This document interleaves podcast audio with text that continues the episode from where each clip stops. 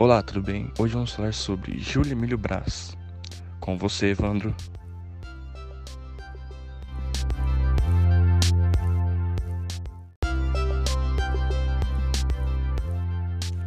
É isso aí, Thiago. Agora eu vou falar um pouquinho sobre a história dele.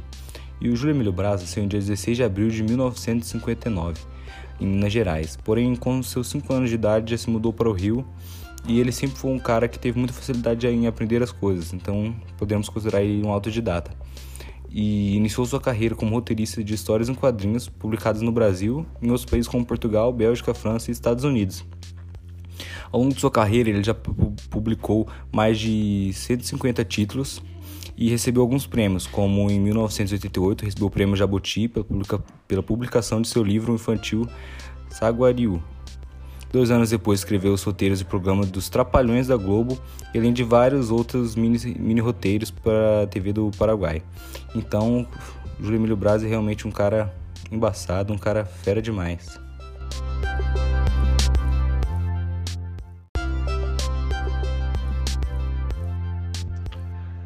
Para fechar o podcast de hoje, vou comentar a respeito sobre um livro de destaque de Júlio que se chama Jovens Náufragos e Suas Batalhas.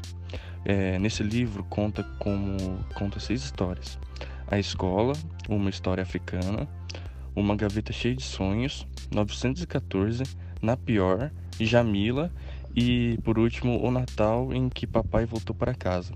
Essas histórias comoventes narram o relacionamento entre alunos e professores na África, na Ásia, no Chile e no Brasil. Professores que fazem diferença, que tem no seu ofício o dever de ser modelo, de educar, com atividade e compromisso. O professor estava entre outros brancos e negros, que chegaram cheios de boas intenções e pensando, e pensando seriamente nós, ajudar a mudar de vida. Sonhos grandiosos que não resistiram ao primeiro contato com a guerra. Todos foram embora, menos ele, o professor.